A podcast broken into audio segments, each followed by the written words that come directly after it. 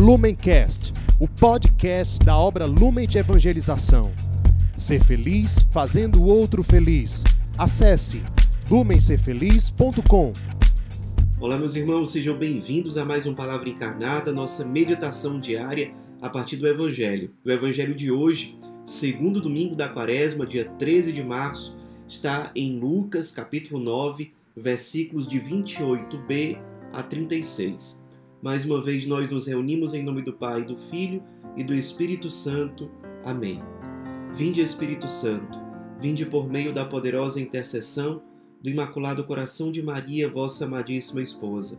Vinde, Espírito Santo, vinde por meio da poderosa intercessão do Imaculado Coração de Maria, vossa amadíssima esposa.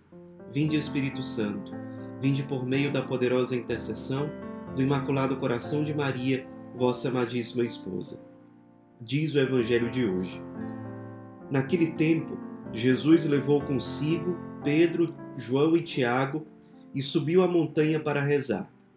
Enquanto rezava, seu rosto mudou de aparência e sua roupa ficou muito branca e brilhante. Eis que dois homens estavam conversando com Jesus. Eram Moisés e Elias.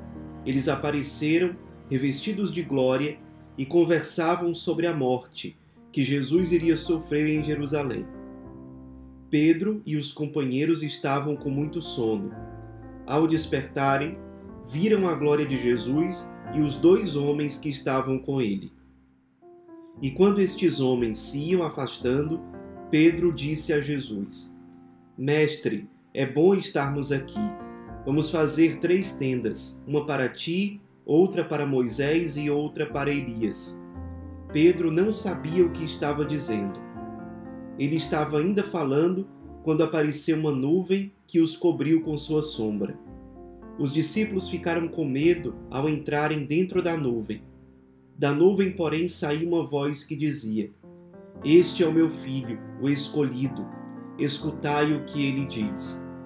Enquanto a voz ressoava, Jesus encontrou-se sozinho os discípulos ficaram calados e naqueles dias não contaram a ninguém nada do que tinham visto. Meus irmãos, é costume no segundo domingo da quaresma nós meditarmos como igreja sobre esse evangelho da transfiguração de Jesus. Como nós estamos no ano C, dedicado especialmente a São Lucas, nós estamos lendo o relato que São Lucas faz sobre esse acontecimento que foi a transfiguração de Jesus no Monte Tabor. Nós não temos no trecho escolhido é, para a missa de hoje, mas vocês podem ver na Bíblia que logo antes desse momento, Jesus acabou de falar sobre a sua cruz, sobre a sua paixão para os discípulos. E logo em seguida ele escolhe aqueles entre os discípulos que eram mais próximos a ele, Pedro, João e Tiago. Os três sobem ao Monte Tabor, era costume na época entre os judeus subir a uma montanha para rezar, para fazer um, um recolhimento, um pequeno retiro. Jesus fez isso com esses três apóstolos e ali eles têm uma profunda experiência de oração. É, os discípulos, um pouco sonolentos, acabam vendo ali Jesus com Moisés e Elias, que são símbolo da lei, dos profetas do Antigo Testamento, que como que apontam Jesus dizendo: agora se cumpre tudo aquilo que começou a se realizar no Antigo Testamento. A antiga aliança dá lugar à nova, eterna e definitiva aliança com Jesus Cristo, aquele que supera em muito tanto Moisés, como Elias, como a lei do Antigo Testamento, como os profetas todos do Antigo Testamento. E eles conversam com Jesus exatamente sobre a cruz. E é interessante que é, os discípulos, como diz o versículo 32 do Evangelho de hoje, eles viram Jesus em glória. Eles viram a glória de Jesus. E isso é importante porque é, os discípulos, pouco tempo depois, iriam ver a prisão e a morte de Jesus na cruz. E a nossa caminhada junto com Deus ela tem momentos de cruz, de, de sofrimento, às vezes de perseguição, de desolação. E nesses momentos é importante que a gente tenha memórias de fé. E, entre outras coisas, certamente é isso que Jesus, ali, transfigurado no Monte Tabor, quis deixar guardado no coração dos apóstolos, dos três apóstolos escolhidos. A memória dele glorificado, dele cheio de glória. Por quê? Porque quando os discípulos vissem Jesus crucificado, eles precisavam ter essa recordação. Nós precisamos lembrar do que, que nos motivou no começo da nossa caminhada, do que Deus fez ao longo da nossa história, das grandes realizações, dos momentos de intimidade em que Deus nos falou, em que Deus nos revelou coisas importantes. Quais são as memórias de fé que é interessante que você guarde no coração e sempre volte a elas? Na nossa caminhada é importante que a gente tenha isso. Às vezes é a nossa primeira experiência com Deus, às vezes é a nossa primeira experiência com o carisma. Às vezes é um acontecimento marcante que, de alguma forma, revela qual é a nossa missão no mundo, o que é que Deus espera de nós.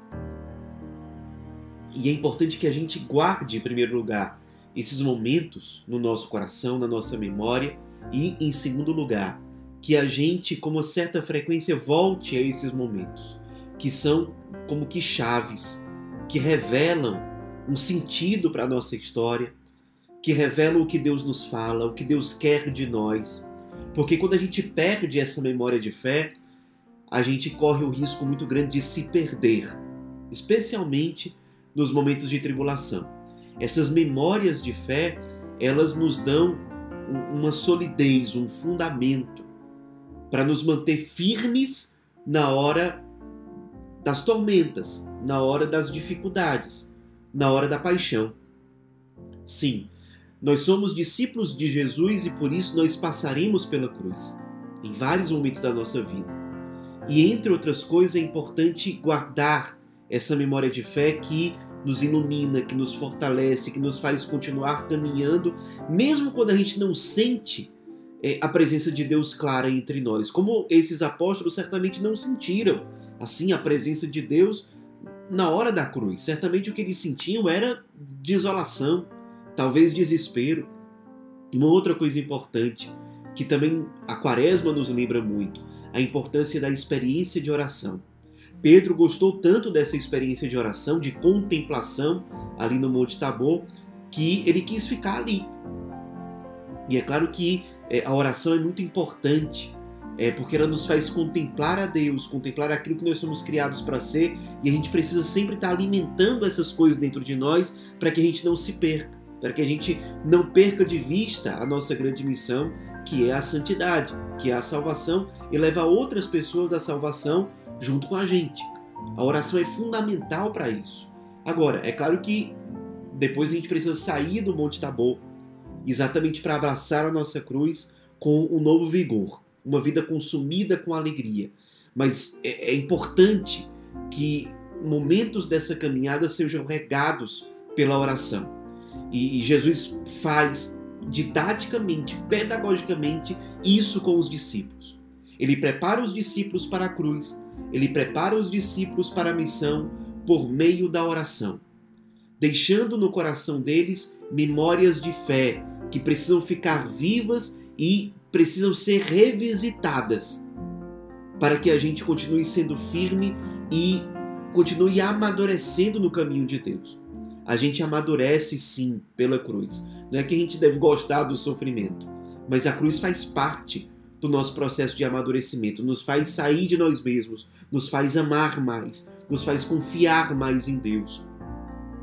Mas a cruz pela cruz não faz sentido, ela aponta para a ressurreição.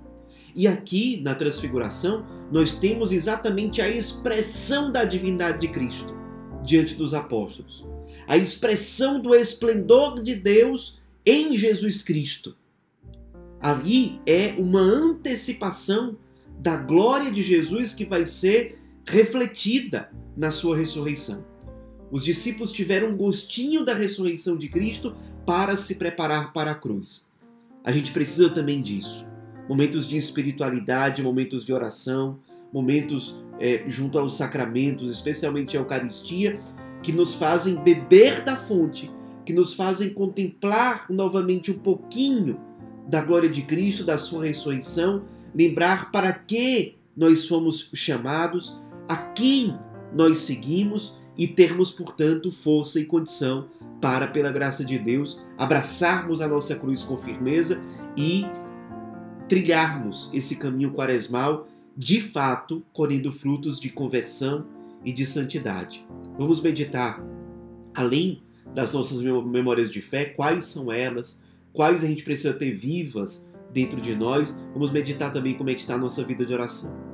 É impossível nós cumprirmos, cumprirmos plenamente a vontade de Deus ou sermos santos sem ter uma autêntica e profunda vida de oração. Vamos meditar também sobre isso. Nós precisamos de momentos na nossa caminhada como o Tabor. Nós precisamos do Tabor na nossa vida. Tem horas que nós precisamos subir o Tabor, é oração, e tem momentos que nós precisamos aprender a descer o Tabor. É o consumir-se, é o dar-se, é abraçar a missão, é o ser Eucaristia para o mundo. Vamos guardar tudo isso que a liturgia de hoje nos propõe, nesse contexto da Quaresma, e vamos pedir a Deus graças e luzes para nos fazer encarnar essa palavra na nossa vida. Ave Maria, cheia de graça, o Senhor é convosco. Bendita sois vós entre as mulheres, e bendito é o fruto do vosso ventre, Jesus. Santa Maria, Mãe de Deus, rogai por nós, pecadores, agora e na hora de nossa morte. Amém. Em nome do Pai, do Filho e do Espírito Santo. Amém. Lumencast, o podcast da obra Lumen de Evangelização. Ser feliz fazendo o outro feliz. Acesse lumencerfeliz.com.